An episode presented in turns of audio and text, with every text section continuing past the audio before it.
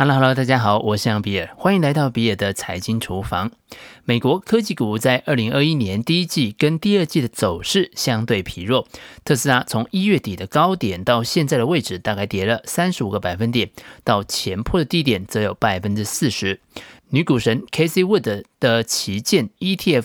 ARKK 从二月中的高点到现在的跌幅也将近四成，即使 S&P 五百跟道琼工业指数相对要坚挺，但是多数台湾投资人先前重仓的部位都在科技股，相对受伤也就比较惨重。无独有偶呢，台湾股市在近期同样出现了暴跌，主要是受到疫情恐慌的影响，但是这个恐慌会蔓延吗？喋喋不休，那现在是不是抄底的好时机呢？顺势投资不抄底。在我开始说明底部讯号的特征之前，我必须先强调，身为顺势投资人，各位笔友们，我们不应该去抄底。杰西·李伯摩说：“作为一个投机商，我从不抄底，也从不逃顶。关键不在于是否抄底或者是逃顶，而在于时机对的时候，随着。”跌势做空，随着涨势做多。杰西·李伯摩说：“做空的时候，我会一路做空，随着价格下跌一路买跌；做多的时候，我会一路买进，随着价格的上涨一路买涨。我本身是不做空的，只要大盘跌破两百日均线，我就打烊收工，不操作了。”很多人听我这么说啊，会很惊讶的问我说：“哎，那剩下的时间你要干嘛？干嘛？你没有别的事情可以做了吗？”是不是真的得到了骨癌了呢？但是如果是牛市的过程当中，第一波讯号出现，开始重新出现涨势的时候，顺势做多就可以让你获利满满。因此，我们今天跟笔友们报告底部的判断方式，并不是要教大家去抄底，而是需要确认底部出现，重新出现涨势之后，才能够进场。成交量是关键。成交量是最简单、最直接能够表现多空双方交锋力度的观察视窗。量能的放大说明多空双方对价格的看法分歧很大；量能缩小则说明多空双方对价格的看法逐渐趋于一致。在结合价格走势的基础之后，我们就可以从价跟量的变化观察出可能的行情变化。价格走势只是方向，成交量才是动能。价量分析的本质其实就是动能跟方向的分析。股市或者是个股的价格在上升，成交量也同步上升，就好像是众志成城，表示上涨的趋势仍在延续。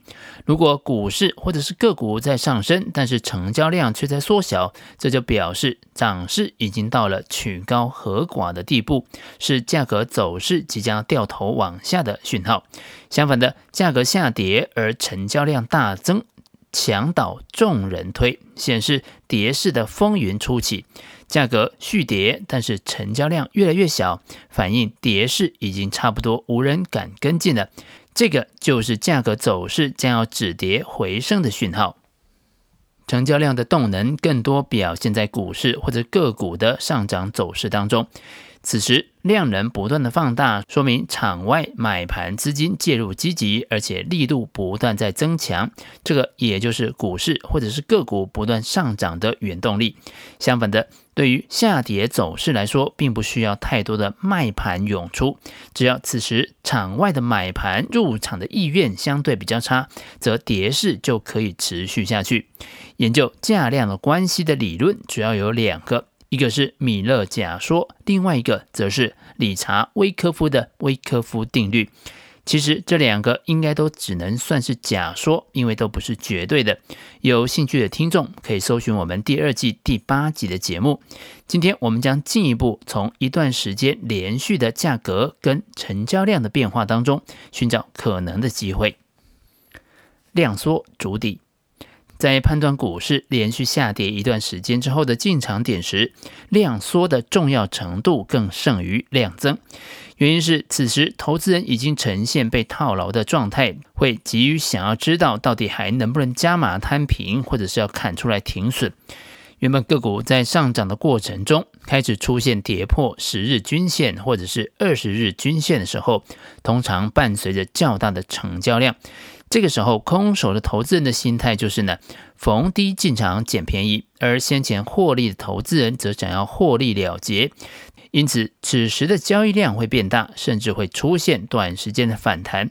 但是如果个股反弹之后又持续下跌，由于场外的买盘资金的入场意愿会下降。加上场内的投资人也只是陆续的停损，而不是集中式的抛售，因此整个下跌途中的量能形态会呈现量缩式的缓缓下跌，或者是称为盘跌。一般来说，只要个股在持续下跌的过程当中，而且这种量缩下跌的形态并没有明显改变之前，就说明跌势将会持续下去。必须等待价格创新低，同时成交量也必须创新低，价格才有止跌的机会。必须留意的是，股市或者是个股依旧处于跌势之中，在操作上，投资人不宜过早的抄底买股入场。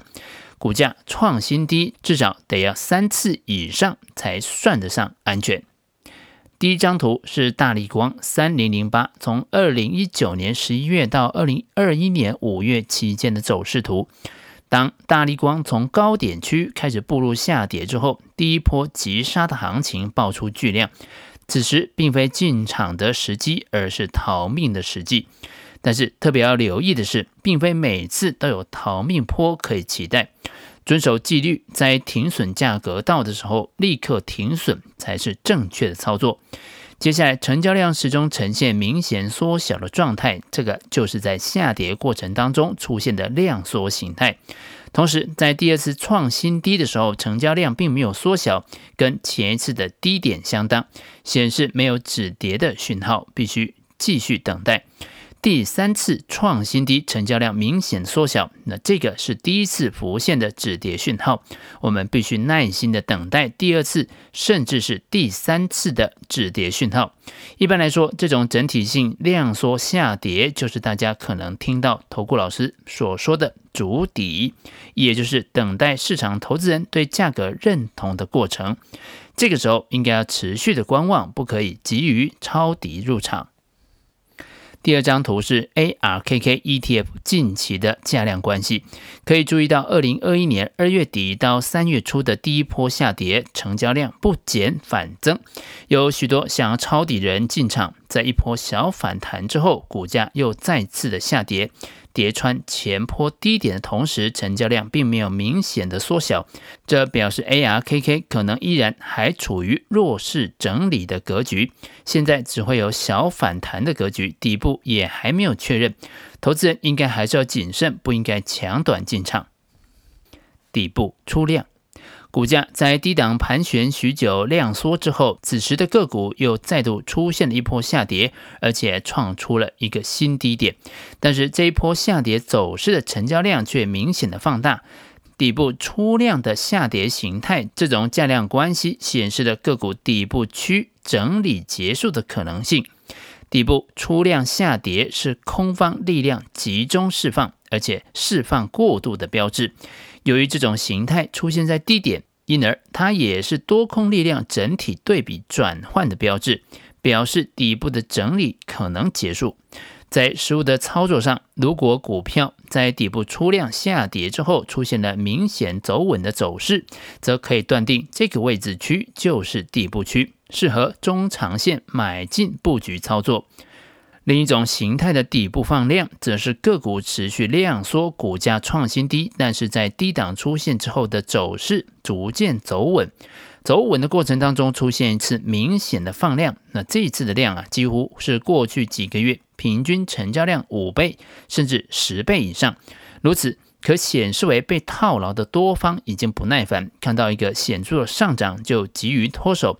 此时，整个下跌的波段可能已经经历了六到九个月以上，也可以断定为底部的讯号。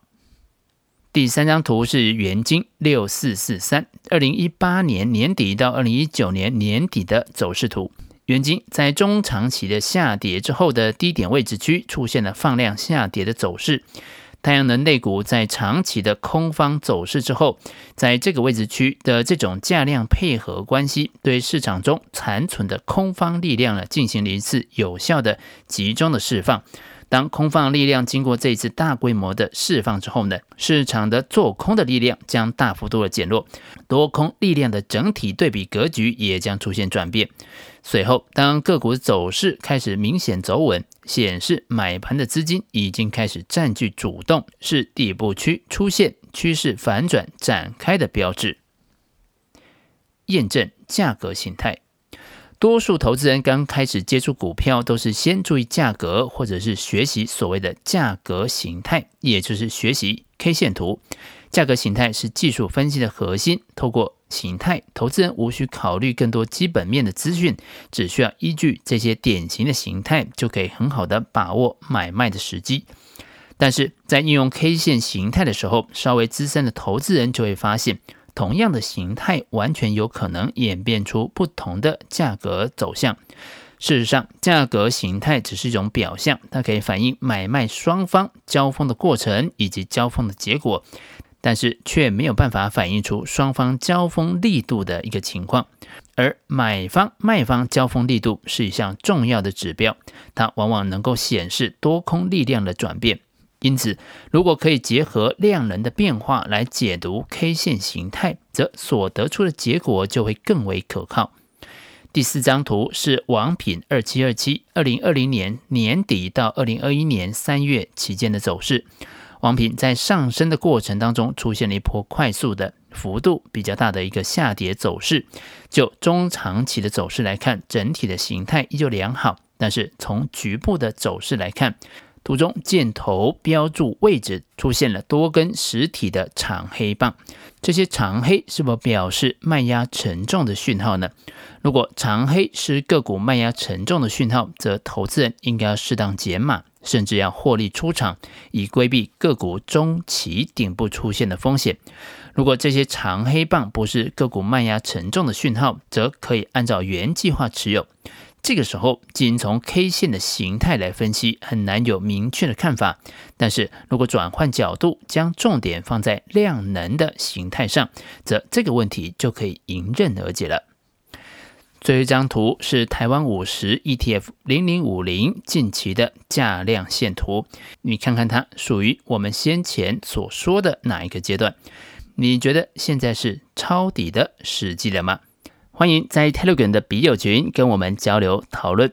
以上就是比尔财经厨房想要提供给你的，让我们一起轻松活好每一天。我们下次见，拜拜。